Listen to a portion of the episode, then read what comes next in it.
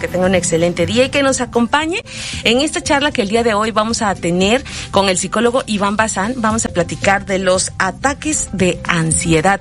De eso vamos a hablar el día de hoy aquí en Confianza. Por supuesto, también saludamos y le damos la bienvenida a nuestro invitado, el psicólogo Iván Bazán. ¿Cómo estás, Iván? Buenos días. Muy contento, muy buenos días. Buenos días. Oye, con este tema que tiene que ver con los ataques de ansiedad.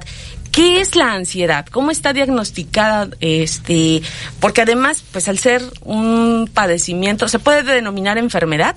Eh, es considerado un trastorno. Un trastorno, ok. Eh, pues ocurre que, que mm, los síntomas son un tanto complicados a veces para llegar a un diagnóstico. Sí, lo que pasa es que algunos autores lo consideran también como un eh, como una emoción. Sí. Y también hasta cierto punto es eh, es importante y necesario que tengamos ansiedad, ¿no? Porque ante una situación de peligro nuestros sentidos se agudizan y podemos prevenir, ¿sí? Desde la neurociencia y aquí tomo a Marian Rojas Estapé, que es una gran psiquiatra, ella nos dice que nuestro cerebro no distingue la fantasía de la realidad. Si yo en este momento te digo que te imagines tu platillo favorito, solo es imaginación, pero ¿qué va a pasar con tu organismo? Empezamos a salivar o nos da hambre.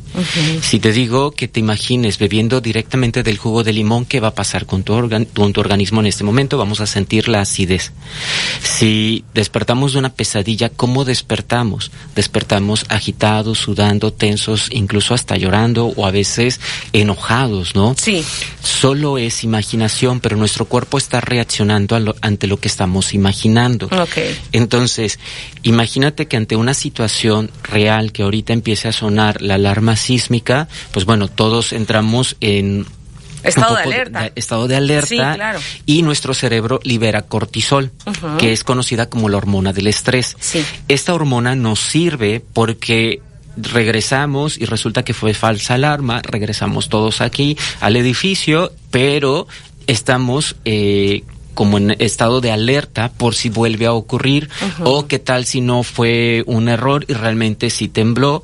Y entonces eh, nuestro cuerpo está eh, todos nuestros sentidos están en, en, estado de alerta para poder prevenir otra situación de peligro ¿sí? Pero ante situaciones de verdadero peligro pues bueno nos movemos bajamos del edificio salimos hay una actividad física y nuestro cuerpo desecha el cortisol. Pero qué pasa cuando solo estamos preocupados ocupándonos, aunque no estén pasando cosas reales, solo las estamos imaginando, pero estamos liberando cortisol. Cuando hay exceso de cortisol en el organismo, vienen algunos de estos síntomas, gastritis, colitis, colon irritado, por eso es que constantemente estamos inflamados, eh, tenemos irritabilidad, pérdida de memoria, mala concentración, taquicardia, opresión en el pecho, entumecimiento de los brazos, las piernas, sensación de haber sido a dormir y no haber descansado, solo son algunos de los síntomas por exceso de cortisol. Bien. Sí. Eh, entonces, sí hay algunas sustancias químicas, en una reacción química en nuestro cuerpo que podría estar generando esto, este tema de la ansiedad. Sí, pero la ansiedad viene por exceso de futuro, la depresión por exceso de pasado. Mm. Nos sobrepreocupamos por cosas que todavía no están ocurriendo. Pero nuestro cuerpo está reaccionando ante todo lo que nosotros estamos imaginando. Qué fuerte, porque eso significa que hay que tener un trabajo mental muy, muy este claro, no sé si intenso, pero sí muy definido precisamente para no dejar que esto nos agobie. Y bueno, psicólogo, ¿Cuáles son los síntomas de los ataques de ansiedad? Sí, empecemos a tener taquicardia. Eh, nuestro corazón empieza a acelerarse, em, se empiezan a entumecer nuestros brazos. Hay mucha gente que inmediatamente, por eso decimos que el estómago es el toda la parte del estómago es nuestro segundo cerebro, porque en, esta zona se van también todas las terminaciones nerviosas, ¿no? Empezamos a, este, ya taquicardia de dije, sudoración, entumecimiento de los brazos, eh, opresión en el pecho, taquicardia, todos esos son algunos de los síntomas de un ataque de ansiedad. Ok. Eh, ¿Y este, este tipo de síntomas se pueden confundir con otros padecimientos? Sí, pueden confundirse con este también con un ataque de eh, ¿De pánico? de, pánico, bueno, eh, más o menos es lo, lo mismo, pero también eh, como un infarto, como si nos diera un infarto. Ok, eh, y esto también me imagino que en algunas ocasiones lleva a que la persona pues a lo mejor eh, se confunda y no sé, llegan a hacerse hasta estudios, ¿no? De, sí, del corazón. Lo que pasa es que eh, en realidad sí está ocurriendo algo a nuestro organismo y nuestro cuerpo es sabio y por eso nos está mandando señales, ¿sí? ¿Por qué? ¿Por qué, ¿Por qué se desencadena todo esto en nuestro cuerpo? Porque nosotros eh, realmente esto viene, algunos autores dicen que realmente los ataques de ansiedad viene porque hemos tenido un estrés postraumático. Algo ocurrió en nuestra infancia, en algún momento de nuestra vida, que desarrollamos cierto miedo. ¿sí? Esto no coincide en todos los autores, pero algunos dicen, las personas que padecen ansiedad es porque vivieron algo en algún momento de su vida que desencadenó todo esto. Y entonces nos empezamos a descompensar en nuestro organismo y por eso nuestro cuerpo nos está mandando este tipo de señales para que la gente haga algo con su organismo, ya sea tranquilizarse, ya sea pedir ayuda, porque realmente ante la ansiedad sí están ocurriendo ciertas enfermedades físicas que hay que atacar por ejemplo, como gastritis, ah, colitis, migraña, sí, sí están ocurriendo realmente y sí hay que tratarlo. Pero su origen se, eh, viene todo de esta cuestión psicológica, ¿sí? Definitivamente sí hay que ir con el médico, porque sí estamos padeciendo todas estas enfermedades, ¿sí? Pero lo que hay que trabajar, ¿sí? Ante un ataque de ansiedad, me gustaría más que enfocarme ahorita directamente en el ataque también ayudarnos a prevenir. Si nosotros sabemos que padecemos de ansiedad y que constantemente nos dan ataques de ansiedad, eh, qué tengo que hacer previamente. Eso es algo muy similar para manejar un poco las emociones, aunque algunos autores dicen la ansiedad no es una emoción, pero nos puede servir. Para una emoción necesitamos primero identificar las sensaciones físicas, ¿sí? Por ejemplo, para las necesidades fisiológicas eh, tenemos que identificar primero estas sensaciones. ¿Cómo nos damos cuenta que tenemos sed? Porque empezamos a sentir resecada en la garganta. ¿Cómo nos damos cuenta que tenemos hambre? Porque empezamos a sentir un vacío en nuestro estómago. ¿Cómo nos damos cuenta que estamos cansados? Porque nuestros párpados se nos empiezan a cerrar, empezamos a bostezar y el cuerpo lo sentimos pesado. Para la ansiedad pasa lo mismo. Tenemos que ir identificando esas claves internas o esas sensaciones físicas. Empiezo a sentir una opresión en el pecho, empiezo a sentir que mi corazón empieza a latir muy rápido, me empiezan a sudar las manos, empiezo quizás a tartamudear, empiezo a sentir hormigueo, entumecimiento de los brazos, las piernas. Tengo que ir identificando todas estas sensaciones, ¿sí? Una vez que ya las tengo identificadas, es qué necesito ante estas situaciones, ¿sí? ¿Qué necesito para relajarme, para tranquilizarme? Y no debo únicamente aplicarlas cuando estoy en un ataque de ansiedad, sino tengo que todos los días ir practicándolo. Si la meditación me ayuda, si el escuchar cierta música relajante, ahorita que está muy de moda todo esto de los aceites, los difusores, los aromas, tengo que identificar todos los elementos que me producen paz, armonía y tranquilidad. Puede presentarse desde la infancia, ¿eh? eh de hecho, los niños eh, viven ansiedad cuando no se le están satisfaciendo sus necesidades. Imagínate un niño que se siente solo, eh, está durmiendo y de pronto tiene una pesadilla, despierta, empieza a hablar a mamá y a papá, pero mamá y papá tienen el sueño tan profundo o están en la sala o en alguna otra parte de la casa y no logran escuchar al niño, el niño de, empieza a desarrollar ansiedad ansiedad. No es solo porque ocurra una ocasión, ¿eh? tienen que ocurrir como varias ocasiones, este, o con que haya sido una sola ocasión, pero haya sido muy traumática para el niño, entonces el niño puede empezar a desarrollar ansiedad. También desarrollamos ansiedad cuando el niño está controlando sus esfínteres, de que lo regañan o lo apremian por este, por si se hizo pipí o no se hizo pipí en la cama. Es todo esto puede desencadenar ansiedad.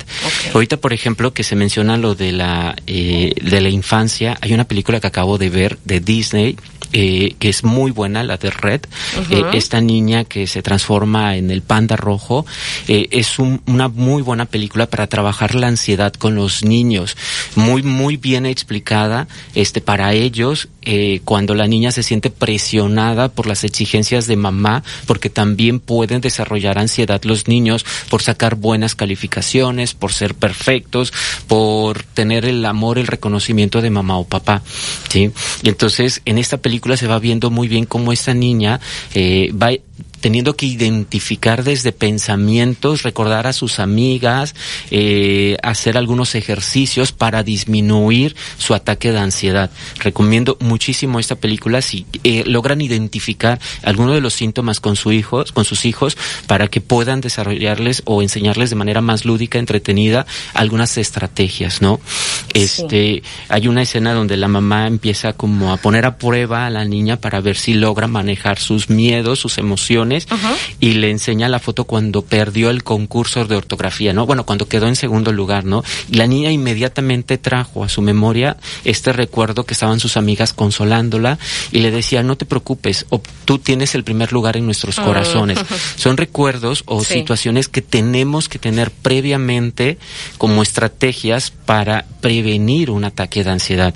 Porque muchas veces la gente quiere hacer algo cuando tenemos el ataque. Hay que hacer cosas previamente. Lo primero que tenemos que hacer es informarnos, saber qué es lo que nos pasa. Ese es como dice la psicóloga Fabiola Cruz, que tiene también un programa para trabajar toda la parte de la ansiedad. El primer o el paso cero, le llama a ella, es informarnos acerca de la ansiedad. En el caso de los niños, eh, no sé, tengo la impresión de que es mucho más complicado poder detectar un trastorno de ansiedad, porque en general los niños están descubriendo sus emociones, están descubriendo cómo, eh, este, pues cómo traducirlas a los adultos y podría ser un poco más eh, confuso. Sí, ahí podemos eh, diagnosticar a veces un trastorno de desarrollo, un trastorno de ansiedad generalizado, porque no es específico. Muy bien. Ya cuando vamos creciendo, dependiendo de nuestras estrategias para de manera eh, errónea para tranquilizar nuestra ansiedad ya se van detonando o se van clasificando algunas algunos trastornos de ansiedad específico.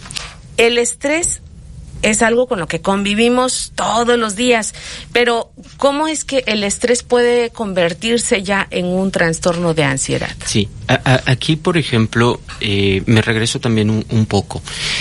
Tenemos que ir aprendiendo a escuchar nuestro cuerpo, ¿sí?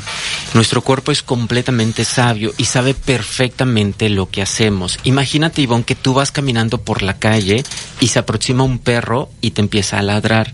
En ese momento, ¿qué ocurre con nuestro organismo? Nuestro corazón empieza a latir más rápido. Sí. ¿Cuál es la intención de que nuestro corazón empiece a latir más rápido? Necesita bombear más sangre. ¿Para qué necesita esa sangre en ese momento el organismo? Para llevarlo a las piernas. ¿Para qué? Para que podamos correr más rápido. ¿sí? Aparte, el cuerpo necesita perder peso en ese instante para correr un poco más rápido. ¿Cómo podemos perder peso en cuestión de segundos, aunque sea mínimo, a través del sudor? Por eso es que también ante el miedo empezamos a sudar. Nuestro cerebro libera lo que es adrenalina. ¿Para qué necesitamos adrenalina en ese momento? Es como un acelerador para que nuestro cuerpo pueda correr más rápido. Todo eso ocurre en segundos y nuestro cuerpo detecta el peligro y sabe perfectamente lo que tú tienes que hacer. Si tú te pones a pensar en ese momento de, peligro, nuestro cerebro, por los procesos tan complejos que realiza, requiere del 25% de oxígeno y de sangre, recursos que en ese momento, ¿quién los está necesitando? Nuestras piernas. Si tú te pones a pensar en ese momento, le estás quitando estos recursos y las probabilidades de que puedas correr más rápido y escapar del peligro disminuyen drásticamente. Entonces, más que ponernos a pensar, es empezar a escuchar y a trabajar con nuestro cuerpo. Desde el estrés también, qué situaciones me desencadenan estrés, qué situaciones me dan miedo, qué situaciones me generan ansiedad. Tenemos que ir identificando cada una de estas eh, detonantes, ¿sí? ¿Qué es lo que me está generando esto? Pero eh, decía hace rato, de acuerdo con esta psicóloga Fabiola Cruz, eh, el primer, él dice ya, el paso cero es informarnos primero. El paso uno es aceptar la ansiedad. Aceptar que en este momento tengo derecho a estar sintiendo miedo. Hablaba hace rato una persona que su hija le cuesta trabajo dormir porque tiene miedo de morir. Sí, entonces, a ver, aquí hay que analizar si hay alguna situación que esté desencadenando eh, este miedo a morir. Si recientemente acaba de vivir alguna pérdida de algún ser querido o tuvo, eh, ya la ansiedad puede ser o los miedos pueden desarrollarse, ya sea porque nosotros vivimos una situación de peligro o un familiar muy cercano lo vivió o hemos estado escuchando noticias alrededor de nuestra comunidad y todo que este que ha, ha, muerto, ¿no? Y todo eso desencadena nuestros miedos. Entonces, en ese momento es aceptar, en lugar de luchar contra la ansiedad cuando estemos en un ataque, es simplemente es tengo derecho a sentir miedo, tengo derecho a estar preocupado, estoy ante una situación de peligro, estoy ante esta situación y esto es real. Sí, esto que está ocurriendo es real. Sí, psicólogo Iván, ¿y, ¿y, qué ocurre también cuando, bueno, no sé si el trastorno de ansiedad, estos ataques, se puedan presentar sin ninguna aparente situación que genere un estrés que lo detone? Es decir, ¿si es posible que un ataque de ansiedad aparezca de la nada? Eh, no, hay, hay un eh, detonador, tiene que haber algún antecedente puede surgir de la nada, pero ante una situación de verdadero peligro. ¿sí? No, no de pronto empiezo a sufrir eh, ansiedad de la nada. Quizás sí, no lo procesé, quizás perdí a algún familiar, perdí a algún ser querido, pero en ese momento me tocó ser el hermano mayor de resolver las cosas y no supe gestionar en ese momento de manera adecuada mis emociones y lo dejé pasar y puede ser que ahorita de pronto empiezo a sentir esta ansiedad. Bien. Sí, pero sí hay un detonador. Bien, sí, sí, eso me refería, que, que tal vez en, eh, vaya, hay un episodio en la vida que está ahí latente, pero que en otro momento una persona puede estar a lo mejor, no sé, en el supermercado o haciendo alguna otra actividad y de repente venirle un ataque de ansiedad. ¿Esto es posible? Sí, puede ser que estuviste en una situación de riesgo, no sé, ante un asalto y en ese momento tuviste que defender a tus seres queridos que estaban en ese momento a tu alrededor, tuviste que ser fuerte y sacar toda esta energía y en ese momento no pasó aparentemente un ataque de ansiedad y gestionaste eh, o manejaste el enojo para defender a tus seres queridos, pero a los minutos o a las horas o al día siguiente de pronto te cae el 20 y dices, ¿y si hubiera pasado esto? Y se desencadena la ansiedad. Ok, ahora, ¿Qué se hace o, hay algún tratamiento, alternativa para manejar eh, estos trastornos y es de ansiedad? Sí, eh, obviamente se tiene que ir con algún especialista, ya sea un psicólogo o algún psiquiatra, que pueda hacer este diagnóstico y dependiendo de la situación, eh, puede ser con antidepresivos, con todo este tratamiento farmacológico, pero también ir acompañado de la psicoterapia eh, para ir aprendiendo a gestionar esa ansiedad que hace rato decía. Tenemos que identificar, eh, ok, estoy empezando a sentir que mi corazón está latiendo más rápido, empiezo a sentir eh, taquicardia, sudoración, los, las sensaciones físicas e inmediatamente, si yo sé que padezco, a ver qué cosas me brindan paz, armonía y tranquilidad. Y también, según segundo paso es empezar a trabajar con nuestros pensamientos, ¿sí? Empezar a reconocer cómo, cuáles son estos pensamientos que, que desencadenan eh, toda nuestra ansiedad, ¿no? Miedos, preocupaciones por enfermedades, preocupación por muerte, preocupación por eh, algún accidente. Tenemos que ir identificando estos pensamientos y transformarlos en pensamientos más neutrales. No irnos al positivo, al, a lo positivo porque podemos caer en el positivismo tóxico, ¿sí? sino lo más neutral. Eh, ante esta situación de la pandemia yo no puedo salir de casa y decir, no, no, no, no, a mí no me va a pasar nada, este, no, eh, estamos ante una pandemia y eh, es tengo derecho a sentir miedo, tengo derecho a sentir esto, pero si me mantengo tranquilo, si me cuido, eh, me cuido sí, las probabilidades de que no me enferme o no me contagien aumentarán. pues es importante también ir hablando, y ya casi para cerrar el tema, psicólogo Iván Bazán, sobre ¿Qué ocurre con esas personas que han sido diagnosticadas con este trastorno? ¿Llegará a un punto en donde puedan, no sé si, eh, superar el trastorno o es algo con lo que tendrán que, vivir de manera crónica? Sí, si lo trabajan muy bien, es algo que sí se va a poder superar, pero todos necesitamos un poco de ansiedad, ¿sí? Porque eh, más que luchar contra la ansiedad, lo que se recomienda es aceptar primero una vez que acepto y dejo de luchar contra la ansiedad, puedo tener control sobre ella y, y que se desarrolle a mi favor. Por ejemplo, las personas ansiosas detectan eh, o desarrollan como este, podríamos decir como un sentido arácnido, empiezan a detectar los posibles peligros, las posibles amenazas, los posibles riesgos.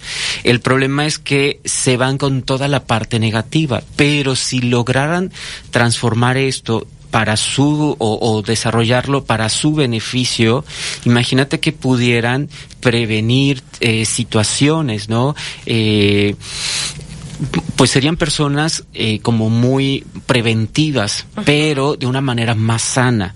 ¿sí? Aquí el problema no es tanto la ansiedad, el problema es el que no sabemos o no tenemos una educación para poder manejarla. Okay, eh, reitero, perdón si regreso nuevamente con esta película que, que, es para mí es una gran joya, porque al final esta niña deja de luchar contra este o esta bestia o este monstruo, ¿no? Que la mamá al principio se lo muestra como una maldición, ¿no? Cuando logra transformar todo esto, ella tiene un control muy muy en paz con, con este panda rojo, ¿no? Entonces, eh, podríamos empezar a practicar esto, es dejar de luchar contra la ansiedad y empezarla a usar a nuestro favor. Pero para ello necesitamos primero documentarnos, informarnos, acudir con algún especialista, eh, ir en todo este proceso terapéutico, este, si se requiere de algún tratamiento farmacológico eh, que lo recomienda algún psiquiatra, seguir con ese tratamiento. Eh, algo que también les digo a las personas es que nunca, nunca dejen de practicar todas las técnicas. Algo que ocurre es como, ah, ya pasó eh, la ansiedad, ya tiene mucho que no tengo un ataque, una crisis de ansiedad y dejan de practicar o desarrollar todas las estrategias que les ayudó a manejar su ansiedad ansiedad, nunca dejen de hacerlo, ¿sí? Porque ahorita nos sentimos como relativamente tranquilos, pero va a surgir otra situación que desencadene, ¿sí? Y volvemos nuevamente con el médico, ¿no? Y eso hace como un retroceso en nuestra vida. Eh, entiendo que entonces no solo recae en un tema farmacológico, porque también muchos han hablado de los ataques de ansiedad, donde dicen, bueno, es que te van a dar este algunas, alguna, algunos medicamentos para que lo puedas controlar, sino es incluso hasta un estilo de vida, porque nos hablabas de algunos recursos este, extras como visuales, aromáticos, ¿no? Que, que son, digamos, alternativas complementarias. Pero no sé si también influya eh, la dieta que, que tenemos, el ejercicio, ¿eso también? Sí, sí, también por eso tenemos que tener un, compromiso de autocuidado, eh, cuidar nuestra alimentación. Ya deberíamos de saber qué alimentos eh, nos irritan, qué alimentos nos inflaman, qué alimentos nos caen mal, tenemos que cuidar nuestra alimentación, tenemos que cuidar también nuestro ejercicio. Gracias al ejercicio liberamos el cortisol de nuestro organismo. El ejercicio para las personas que padecen de ansiedad no es una opción, debería de ser ya como algo obligatorio. También tenemos que cuidar nuestros estados de sueño.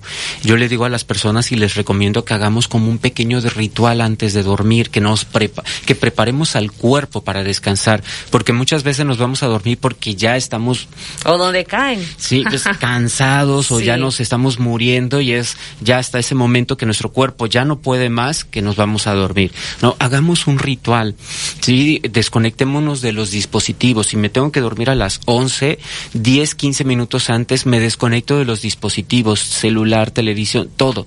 Eh, que ponga un tipo de música que me relaje, que pueda tener alguna lectura que me ayude a concentrarme, que me ayude a reflexionar.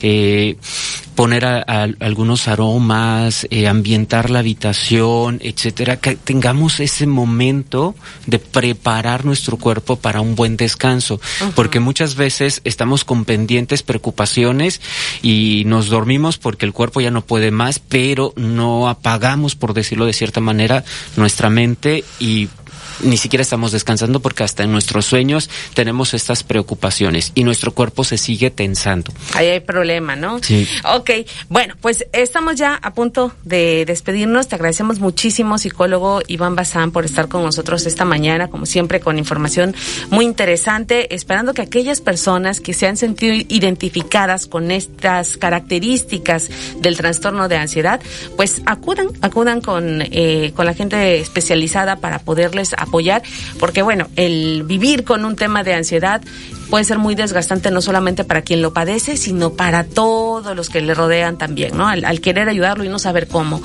Muchísimas gracias, psicólogo Iván Bazán. ¿Dónde pueden estar en contacto contigo? Sí, a través de mis redes sociales, en Face, Instagram y en YouTube como psicólogo Iván Bazán y mi número de teléfono es 2292 23 39 26.